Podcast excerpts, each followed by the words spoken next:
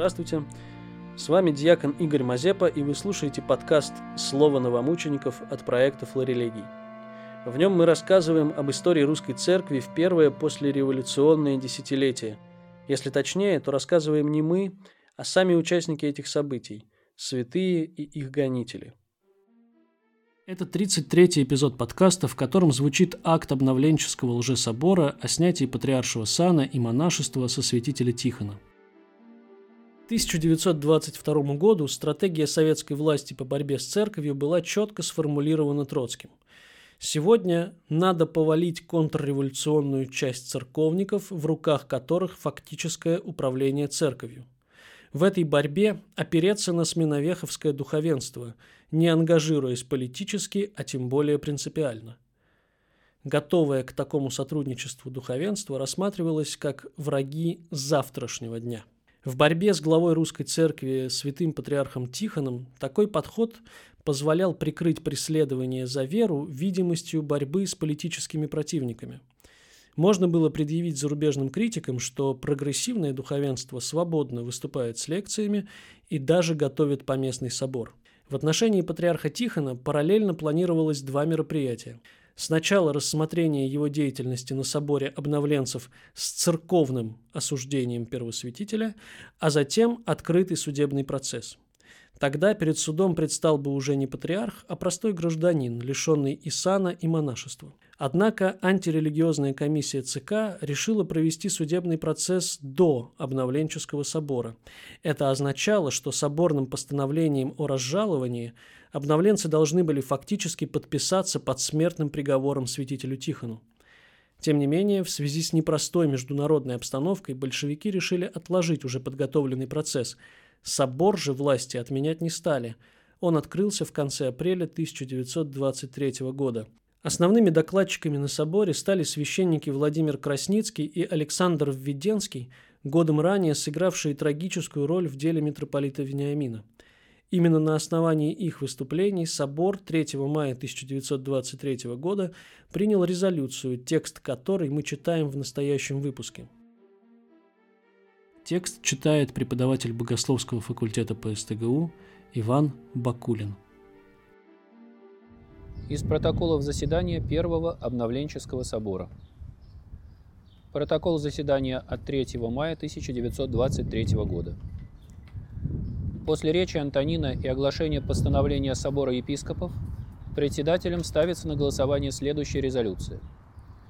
Заслушав доклад протеерея Александра Веденского, Всероссийский поместный собор Православной Церкви свидетельствует пред лицом Церкви всего человечества, что сейчас весь мир распался на два класса – капиталистов-эксплуататоров и пролетариат, трудом и кровью которого капиталистический мир строит свое благополучие – во всем мире лишь советское государство России вышло на борьбу с этим социальным злом. Христиане не могут быть равнодушными зрителями в этой борьбе. Собор объявляет капитализм смертным грехом, а борьбу с ним священной для христианина. В советской власти собор видит мирового вождя за братство, равенство и мир всех народов. Собор клеймит международную и отечественную контрреволюцию – осуждает ее всем своим религиозным нравственным авторитетом. Собор зовет каждого честного христианина, гражданина России, единым фронтом под предводительством советского правительства выйти на борьбу с мировым злом, с социальной неправдой. Священный собор Православной Церкви 1923 года, обсудив положение церкви за время революции, постановляет. Первое. Начиная с лета 1917 года, ответственные церковные вожди стали на определенно контрреволюционную точку зрения. Церковь должна восстановить единство в царской России. Вот лозунг, которым начала жить церковь, так тесно связанная до революции с царизмом. Собор 1917 года, состоящий главным образом из представителей реакционного духовенства, а также крупного дворянства, собственников и членов реакционных политических партий, с самого начала стал определенно политическим, контрреволюционным соборищем, только прикрывшим все эти деяния именем Христа Спасителя. Собор борется с революцией. Он не признает даже временного правительства. А после октября эта борьба доходит до совершенно невероятных размеров. После собора патриарх Тихон продолжает контрреволюционную деятельность. Он делается вождем и знаменем всех противников советской власти. Он вводит в церковь контрреволюционную борьбу. Священный собор 1923 года осуждает контрреволюционную борьбу, ее методы, методы человека-ненавистничества. В особенности собор 1923 года скорбит об анафематствовании советской власти и всех ее признающих. Собор объявляет анафематствование не имеющим никакой силы. Второе. Собор 1923 года осуждает всех тех, кто шел этим путем и других вел за собой. Прежде всего, это касается ответственного руководителя всей церковной жизни патриарха Тихона, так как патриарх Тихон вместо подлинного служения Христу служил контрреволюцией, и этим как лицо, которое должно правильно вести всю церковную жизнь, ввел в заблуждение широкие церковные массы, то собор считает Тихона отступником от подлинных заветов Христа и предателем церкви. И на основании церковных канонов Сим объявляет его лишенным сана и монашества и возвращенным в первобытное мирянское положение. Отныне патриарх Тихон, мирянин Василий Белавин.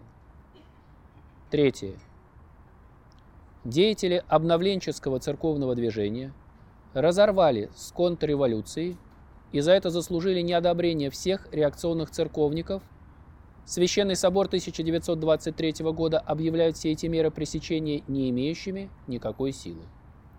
Наоборот, собор благословляет мужество этих людей и их преданность церкви, которую они вырвали из рук контрреволюции – и отдают единому Христу Спасителю.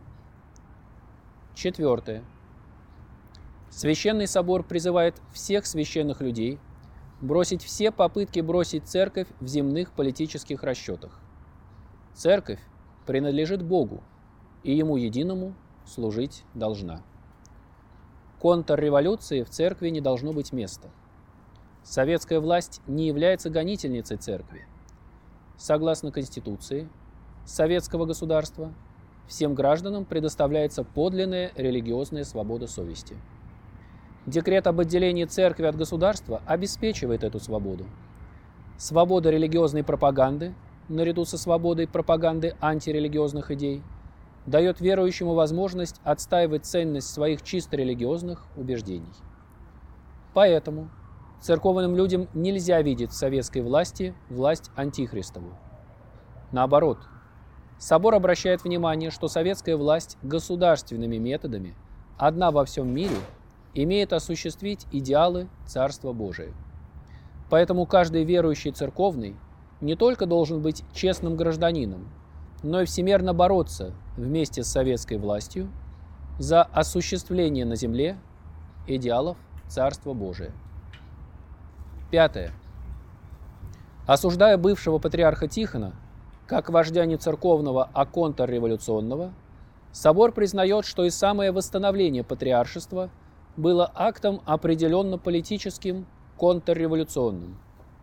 Древняя церковь не знала патриаршества, а управлялась соборне, поэтому Священный собор настоящим отменяет восстановление патриаршества, отныне церковь должна управляться соборне. Шестое осуждая контрреволюцию в церкви, карая ее вождей, отменяя самый институт патриаршества, признавая существующую власть, собор создает нормальные условия для мирного течения церковной жизни. Отныне вся церковная жизнь должна быть построена на двух началах. Первое. В отношении к Богу. На подлинной преданности церковных людей, подлинным заветам Христа Спасителя. Второе. В отношении к государству на принципе отделения церкви от государства. Основываясь на этих устоях, церковь станет тем, чем должна быть. любовно-трудовым объединением верующих в Бога, Его Христа и Его правды. Заседание закрывается в 6 часов вечера пением молитвы. 8 мая 1923 года патриарха Тихона возвратили из тюрьмы ГПУ на Лубянке в Донской монастырь. В тот же день к нему явилась делегация лжесобора. Зачитав постановление о лишении его сана и монашества, они предложили патриарху расписаться в том, что он с этим документом ознакомлен. В ответ святитель Тихон назвал такое заочное решение неканоничным и отказался снять монашеское облачение.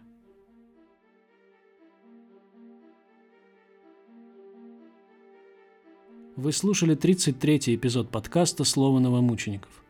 В следующий раз мы услышим первое после более чем годового молчания письмо святителя Тихона, написанное им по освобождении из заключения.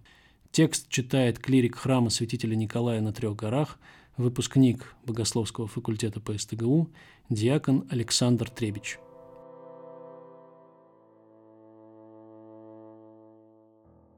Мы рады, что вы смогли разделить с нами память о новомучениках. Разделите ее с другими – Сохраняйте, рекомендуйте, пересылайте наши материалы тем, кому они могут быть полезны. Над выпуском работали чтец Кирилл Алексин, чтец Михаил Гар, Эльга Канаева, Анна Косоева и я, диакон Игорь Мазепа, научный консультант, доктор исторических наук, священник Александр Мазырин. Произведено совместно с ПСТГУ, творческой мастерской на горе.